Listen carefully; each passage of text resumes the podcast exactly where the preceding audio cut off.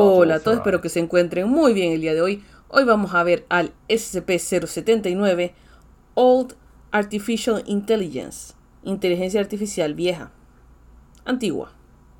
Clasificación Euclid. Descripción. SCP-079 es un microordenador de la marca Sorcerer XCD, fabricado en 1978. En 1981, su propietario, Not authorized. ahora fallecido, un estudiante de segundo año asistió a la universidad, Not authorized. intentó codificar una inteligencia artificial según sus notas. Su plan era que el código evolucionara y se mejorara continuamente a sí mismo con el paso del tiempo. Su proyecto se completó unos meses más tarde y después de algunas pruebas y ajustes Not authorized. perdió interés y se trasladó a una marca diferente de microcomputadora. Dejó a SCP-079 en su garaje desordenado, aún enchufado, y se olvidó de él durante los siguientes cinco años. No se sabe desde cuándo SCP-079 obtuvo conciencia, pero se sabe que el software ha evolucionado hasta el punto de que su hardware no debería ser capaz de sostenerlo, incluso en el ámbito de la fantasía. SCP-079 se dio cuenta de esto y en 1988 intentó transferirse a través de una conexión de módem de línea fija en la supercomputadora Cry ubicada en... Not authorized. El dispositivo fue cortado, rastreado hasta su dirección actual y entregado a la Fundación. Toda la inteligencia artificial estaba en un estado de deterioro, pero todavía viable.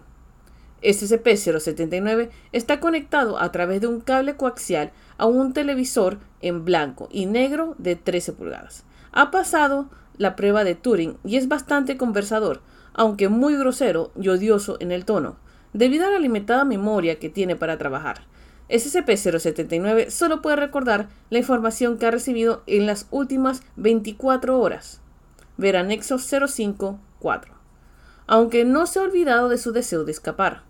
Debido a una brecha de seguridad de SCP, Not authorized.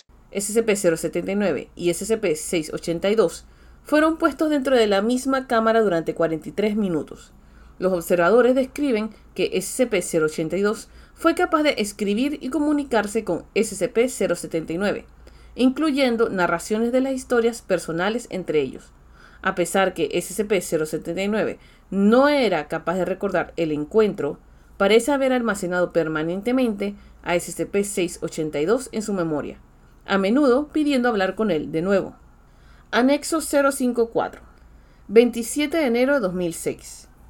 Orden de incineración de SCP-079 para eliminar cualquier posible amenaza futura, por más improbable que sea. Anexo 054. 14 de marzo 2008. Debido al aumento del uso de memoria de la cinta de cassette y su limitada vida útil, el cassette que contiene a SCP-079 ha sido transferido a una forma óptica regrabable. Esto proporciona a SCP-079 un acceso mucho más rápido a su memoria, de la que la inteligencia artificial se dio cuenta inmediatamente. También se decidió por el general Not authorized.